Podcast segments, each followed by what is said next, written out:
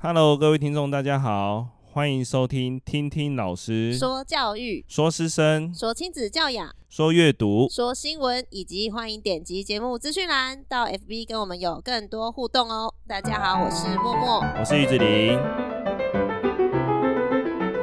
在我们第四季的第一集访谈，其实后续得到了蛮多的回响。对，那主要是因为呢，我相信在很多青少年阶段的孩子，多少都会非常需要经历过自我认同这样子的一个阶段。那真的过程中也非常感谢猫叔跟猫姨给了听众们很多。不一样的一个发声的管道吧，对，或许很多孩子或者是青少年在这个阶段都曾经有过这样的自我怀疑，但是你可能没有一个可以去倾诉的对象，或者是没有一个刚好跟你很像的人，对，那通常你会觉得很孤立无援，或是感到很无助，会觉得自己是不是跟别人不一样。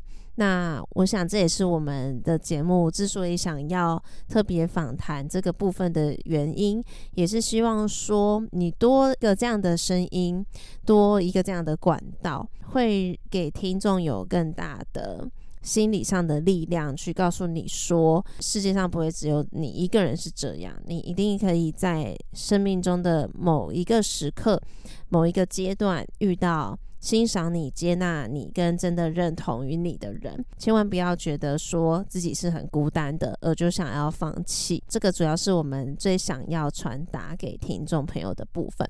那今天很开心可以再邀请到猫叔跟猫姨继续继续我们后半段的一个分享。好，那我们就要继续从问题开始喽。那听听看猫叔的家庭呢？总结来说，我的爸妈都是接受的，嗯，但是其实这也是一个过程，嗯嗯，在我比较小的时候，其实这个现象就有一点被察觉，当时他们当然是不接受的，就觉得说你很奇怪，嗯，会会直接讲吗？应该不是，还是现在是你的感受？应该不是同性恋吧？这种话，这，这是大概几岁的时候家人问你啊？国中吧，哦，但是那时候有交女朋友，哦。嗯嗯，但是当时就是有一些事迹被发现，所以就有被这样问。但是那个问句就是会让你觉得有点不舒服的问句，所以我觉得在我比较小的时候，他们是不接受的。嗯嗯。然后随着长大，一方面他们也是得接受，嗯，不然就闹翻了。嗯，就是。我跟我妈其实是在大学的时候正式的出柜的，嗯、就是跟我妈说我是同性恋。嗯，我觉得当下她并不是说很完全的接受，而是觉得还能怎么样？就他们一定都知道。嗯嗯，就是这个东西，你有这个倾向，而且我其实并不是多么不明显的人。嗯嗯，所以他们其实早就知道了，只是我要不要有没有人要戳破？对。嗯、但是我在大学的时候就正式的戳破，我觉得早晚都会破。是你主动跟妈妈讲，还是妈妈问你？我跟她讲一下，她，而且还是她生日的时候，感觉很蓄意。因为我就觉得刚好到一个比较煽情的片段，就是。跟他说生日快乐啊，然后什么什么，就顺便讲了一下。嗯嗯，我觉得他当他还是花了一段时间去接受，嗯，直到我觉得他真正接受的时候，也是在我大学那时候，刚好是对，然后他就有赖我，就说因为你我去投个同意。哇，那你应该落泪吧？是也没到落泪，就是我有感动啦。觉得说 you should be，也是啦。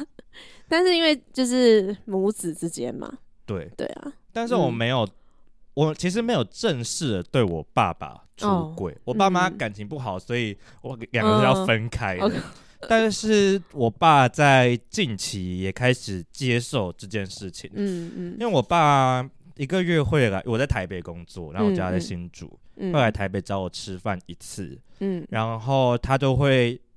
叫我带我的男朋友哦一起吃，然后逢年过节的时候也会问他要不要一起回来哦。像我们我没有正式的说破这件事情，嗯，但他应该早就知道，然后在这个过程中，他也慢慢的接受了这件事情，嗯嗯，不然他老了谁要养？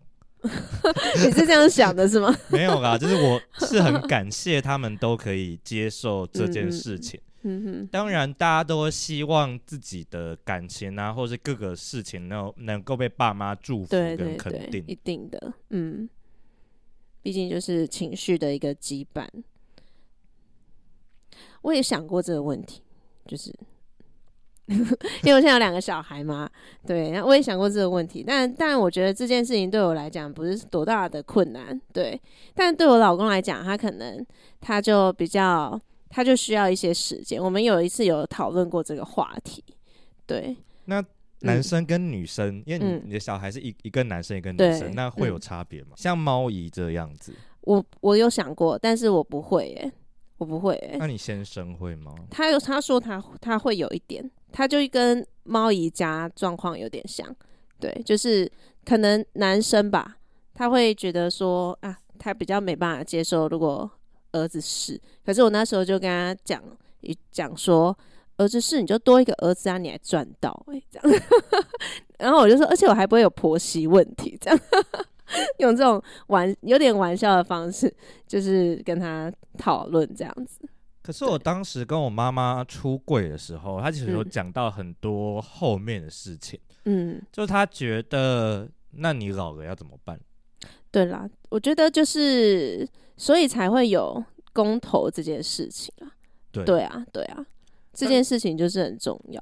但他意思是，身为同志，如果你没有去领养或者是人工哦，你说有没有后代这件事吗？其实是这件事情，我跟我跟他们爸爸有讨论过。其实我们都会觉得，他们两个都不结婚，我们都没有关系。就是你在你这一生，你过得开心就好。对啊，而且。有小孩，你还要再烦恼，再到下一代去，对啊。不过我觉得世代会不太一样啦，每个世代想的会不太一样。那可能我现在自己小孩也还小，然后可能我现在也想的还不够多，搞不好他们越大，然后我们又经历了别的事情，又会再有不同的想法，也是有可能，嗯，所以我觉得对于父母很大的伤害的其中一个点是。因为在比较小的时候，我们都不会正式的出柜，甚至会交一些异性的男女朋友，嗯，就会在爸妈心中觉得，哦，你就是一般的异性恋，嗯，但是长大之后却好，对他们来说是你变成了一个同性恋。哦，因为他不知道你刚刚前面讲的那个，就是你自己在消化的那个过程。对，嗯嗯嗯，我觉得对爸妈的冲击可能是这样，加上上一代的观念，对，会有一些同志都有艾滋病的这种刻板比较负面的印象，他就会觉得说，嗯、我妈妈那个时候其实讲了一句话，但是我觉我知道她不，她只只是想要我好，但是她就说，嗯、那你要注意身体健康。哦。懂你意思，就是我没有觉得这句话很冒犯到我，但是它确实还是存在着一些刻板印象。嗯嗯嗯、但是我觉得他做到这一步，我已经很满意了。嗯嗯，所以就他也是一个五十几岁的人，嗯嗯，就是他可以这样接受，我就觉得蛮开心的。嗯嗯嗯。那应该没有再衍生到其他的家族吧？比方说叔叔阿姨、啊、姑姑啊，好像某一些人知道，就是他们如果有追踪我的个人的 IG 或是 FB 的，哦、应该就会看到，但我不在乎。OK OK，说的也是，后面是重点，就对，也是。其实真的自己开心比较重要，就是过好自己的生活是最重要的。但我觉得有有一点是我在那个年纪会想的事情，嗯、就是因为我的我的家长对我的态度其实是很开放的，对于一些求学啊等等的，嗯嗯嗯，像老师就是遇过我的家长，他们通过电话等等，就会知道他对我其实是不太管的，对对对。然后我其实是蛮担心的一点是，我会觉得他们。我会觉得他们觉得他们对我那么开放的教育，导致我变成一个同性恋。他们有过这样的，我觉得他没有真的说出来，但我觉得有，因为对他们来说，我是变成同性恋的。哦，他们会觉得说，是不是我教育上哪一个环节出错了，还是说对你不够严格这样子？我觉得多少，虽然他们现在嗯都已经接受了，嗯、但是在过程中，我觉得多少他们都会有点怀疑自己，嗯嗯，嗯就会觉得说是不是哪个方面出错了？嗯哼哼哼。因为在第一次被发现、第一次被审问的时候，审问 就说你要不要去看医生，或者是，是你说你国中那个时候吗？对哦，你要不要去看医生？因为那个时候会觉得可能宗教的力量，或者是心理医生的力量，是可以把人的性向给导正的。嗯嗯嗯，挂号导正。但我们从你第一题回答到现在，其实。再加上说，现在对于性别意识真的是比较比较开放，跟大家愿意去讨论，跟愿意去理解，会知才会知道说，它就是一个自我觉察的过程。对，那性向就它本来就没有一定的答案，对啊，这真的是现阶段哦，就是到了真公投，我觉得它是一个契机。对，那一件事情真的影响后面的性别教育上非常非常的大，就是让大家愿意去讨论这件事情，我就觉得它是一个很大的突破，对啊，有讨论才会有碰撞嘛，有碰撞才会有可能被听到跟理解，但其实性平教育法零四年就已经通过了，是啊，对啊，很久。但是一直到近期的同志公投后，这件话题才。再次被重视，嗯嗯嗯，而且还是因为一些可能互加盟啊、嗯、伴侣盟的碰撞，嗯，还是会有很多阻碍啦。是啊，是啊，嗯，所以才会想要讨论这件事情。就是，即便现在的环境上是比较多元，但是如果对于这个还是认知的没有说很清楚的话，或者是有一些误解的话。那家里的孩子，如果他遇到了这样的自我认同的过程的话，其实就会蛮辛苦的。对，即便是到现在，也会有学生就是会有这样的困扰。对，而且我跟你们讲一个有趣的、好笑的，好了，你知道我最近有一个封号，很好笑。就是在那个演艺圈里面，蔡依林她不是比较算是还蛮挺同的嘛，她就是非常表态挺同。然后有一次，就是有有一个学生，因为他就很常会来跟我聊之类的话题，然后他就有就是有一次聊完，他就说：“我真的要封你为广社科的蔡依林。”哎，很好笑。蔡依林粉丝真的是先对不起，但是我觉得真的很好笑。蔡依林还好，不过我们也有另外一位是广社科张惠妹啊，你们想象一下就知道。就那时候我们就在聊这个话题，小 S 也 OK。我们那时候就就是他都会跟我们聊这些话题，就是他还蛮常会跟我聊天的。对，那。一方面是我也在他身上看到有一点你高中的影子，就是猫叔高中的，对，yeah, 对，不在乎班上的其他人对他有什么，然后也是蛮有内涵跟想法，会愿意侃侃而谈，跟我侃侃而谈啦。我没有内涵，对，OK，, okay 那那个就删掉。其实就是导向第六个想问的啦。我觉得青少年像一个你可能比较早嘛，猫叔比较早，可能在。国小高年级的时候，贸易刚好比较晚，在大学的时候，那其实大多数其实就是发生在这个阶段啦。国高中这个阶段，因为会比较多的自我探索，跟对自己的个性、性格、自己的兴趣等等也都比较明确的时候，比较会真的认真的去思考关于自己人生的问题。那如果以你们现在的年纪啊，再回头去对。青少年时候的自己也好，或者是现在的青少年阶段的孩子们、学弟妹也好，会给他们什么样的建议吗？呃，我觉得想要说，就是因为我真正认同自己，就是不 care 外界眼光的，嗯嗯、是因为我遇到对的那个人。呵呵呵，那我觉得这个会比较偏向恋爱的议题。因为我觉得异性恋也会遇到这件事情。我觉得这很重要啊。对，我也觉得很重要，因为其实很多身边异异性恋的朋友们也会遇到，就是可能就是觉得说。呃，比如说跟上一任分手，就会觉得说，哦，我再也遇不到下一个了，嗯嗯、就会有这样的想法。嗯嗯、那我觉得我会真的认同，是因为我遇到那个对的人，所以我觉得我可能想要跟以前的自己，或者是现在，就是觉得说啊，因为自己不一样，跟别人不一样，或者是其实也没有不一样，对啊。但是因为他们会这样觉得啊，嗯，所以我觉得就是没有不一样，只是你没有遇到那个。对的人，哎、欸，我还蛮认同的，因为就是这这这件事情的话，就真的没有什么不一样。你喜欢一个人，然后你爱一个人，这件事情跟性别本来就没有关系，只是嗯，跟性别没有撇除性别没有，但本来不管是同性还是异性，嗯、在人身上一定会遇到跟自己的意见有不合的，嗯嗯嗯、所以讲好像就是有不爱吃香菜的跟爱吃香菜的嘛，也是，也是，那你总不能就是。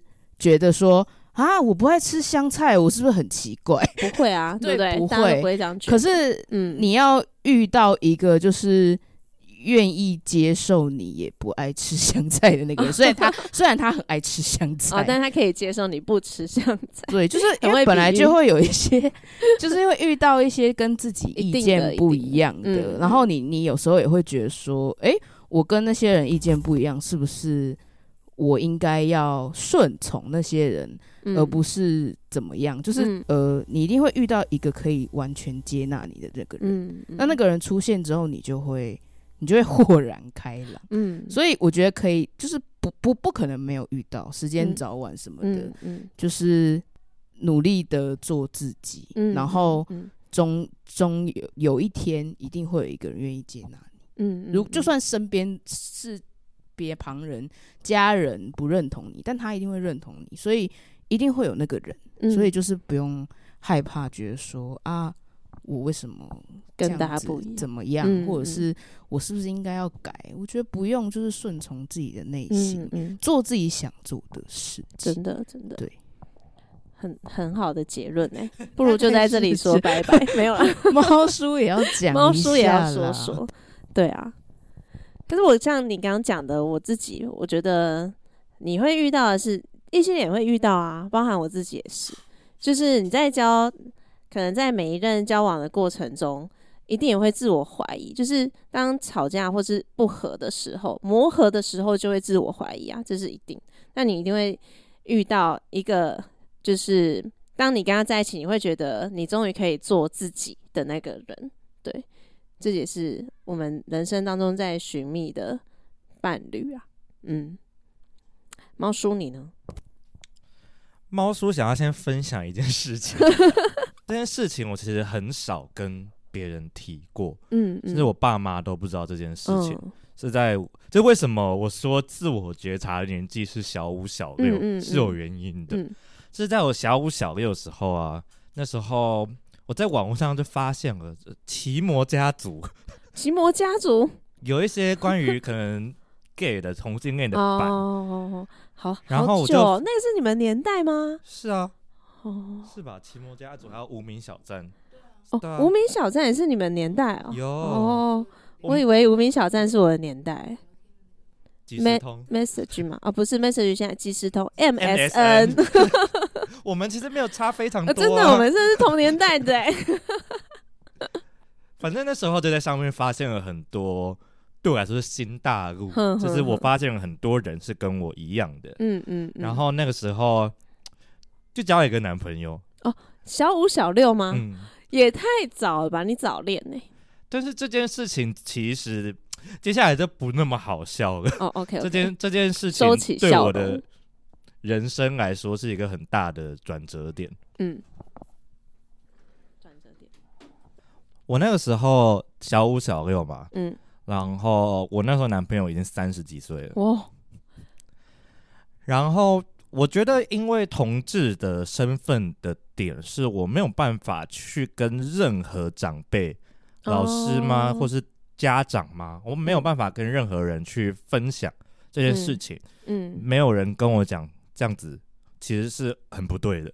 嗯嗯嗯，就是我不该在这个年纪交一个年纪这么大的男朋友。嗯哼，其实也没有不对，就是没有那么健康。呵呵呵，然后，当然三十几岁的人想要做的事跟十几岁的人是不一样的。嗯嗯，所以当时就会发生一些非自愿性的关系。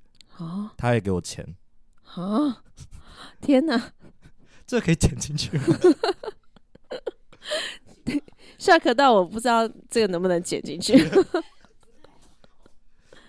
反正这件事对我青少年的我来说是一个伤害非常大的事情。嗯，但没有人，我没有，我没有办法跟任何现实中的可能朋友、嗯，家长、老师，嗯，分享或求救，因为没有人会。我那时候觉得没有人会帮助我，嗯，或者是帮我解决这件事，嗯，所以我只能自己去解决，然后自己的自己去消化。为什么会变成这个不在乎一切的个性，就是因为这样，就是算是一种不想要再受到任何伤害的一个自我防卫机制。对，嗯嗯，这个故事要分享给。青少年的点就是，嗯，有时候你应该要去讲，就可以去讲。嗯，这个时代已经跟之前不太一样了，所以，因为那个时候其实很多知识都是我那个时候在网络上跟别人学到的。嗯嗯，那就其实并不是被老师教导，老师一定会吸收过，然后转纳成你可以吸收的版本。嗯嗯才能去跟学生讲、嗯，对，所以当时我接收到的资讯都是很粗鲁、很粗暴的，会觉得可能爱就是这样，嗯嗯，如果我爱这个人，我就应该要做一些什么事情。但其实对十岁的人来说，十一、十二是不对的，嗯，就是他可能在三十岁我会认同，但是我十一岁我不会认同，是因为如果我跟十一岁的同学交往，我们不会做那么越界的事情，嗯嗯。就是蛮开心，现在的教育可以变成这样。嗯嗯嗯，嗯，我觉得除了跟青少年说，同时也是跟家长嘛，还有老师们说，我们必须要让孩子们他是有一个环境，他可以安心的说的环境。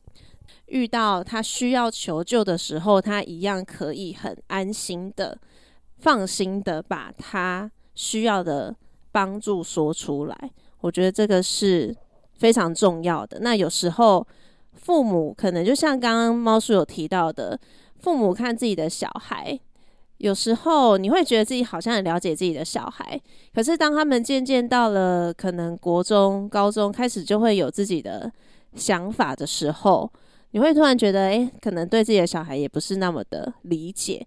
但不管这个理解是是否存在，就是我们尽量都要营造一个氛围，是家庭里面就是安全的。你遇到任何的困难，父母都是有能力可以接住你的。对啊，听完你的这个故事，有蛮深的一个感触。对，但这个建议是给家长的啦。我的啦，我的部分，因为我当然会站在家长的方面去看。那站在老师的方面，我一向都蛮能接住学生的大小事。对对对，就是我也是觉得说，面对高中生，他们已经有他们的想法跟他们他们的分寸在。那老师可以扮演的角色，不再是像国中这样子，必须要很严厉的方式去导正他们的行为，而是比较扮演人生导师的角色吧。对，这是生以导师的角色去看，但是以爸爸妈妈的角度去看的话，听完你的故事，我会觉得。家庭的良性的沟通真的是非常非常的重要的。对，我们说家里会，它会是一个避风港。那这个避风港牢不牢固，就要看家长怎么去营造一个安全的环境，让你的孩子，即便他在外面遇到了危险，他一样可以回到家，可以求助于你。对啊，突然都变得有点感性。对，因为自己小孩还小。就会觉得，诶、欸，他长大了，他会不会跟我说他遇到的困难，这样子。嗯，但如果你的小孩，嗯，跟你说了我的这一段故事，嗯，你会怎么办？我觉得我会先哭出来，哎，因为我刚刚听你讲，就已经有点泛泪的感觉，心疼比较多，心疼会比较多，对，但会愿意谢谢他愿意说出来，我还可以赶快去补救。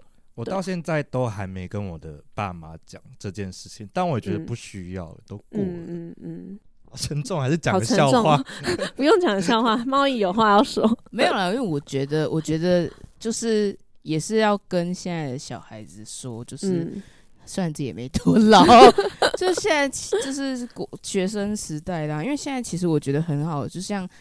呃，你是妈妈嘛？嗯，所以你就很，因为因为你跟我们的年纪比较接近，嗯，所以接受度更高。嗯，等于说现在出生的小孩子的家长，嗯，或许也会接受度会比我们的家长来的又更高。是，就是一代会比一代接受度来的更高，所以我觉得更不用怕去讲出来，因为像。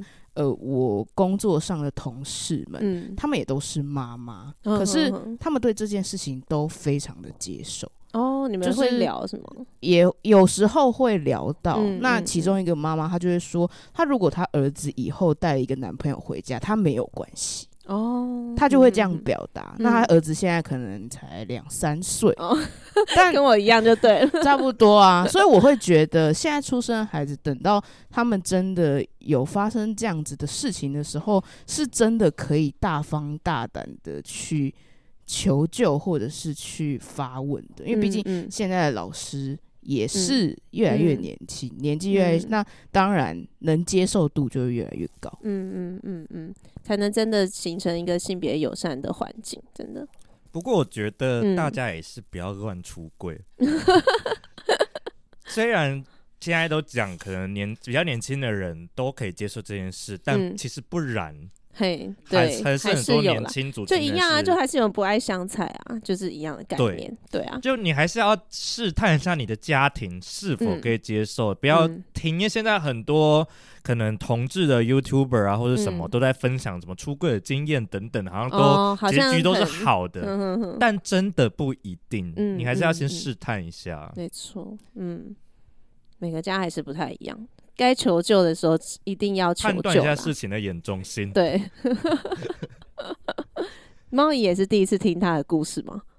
哇，是啊，颤抖是怎样？哦，对啊，就是觉得真的要啦，嗯、就是因为环境环境的影响，嗯嗯，觉得蛮就一样，就蛮心疼，蛮、嗯、心疼的啊。因为自己我是没有出柜，所以。哦哦我家人那边就是完全是，我我觉得猫叔的经过都是我没有你没有经历过不一样的感觉，嗯嗯嗯，所以也是每个家都不一样。对，也有也也是有听到一些哦，了了解一些事情这样子。呵呵呵好，所以其实嗯、呃，有点出乎我意料。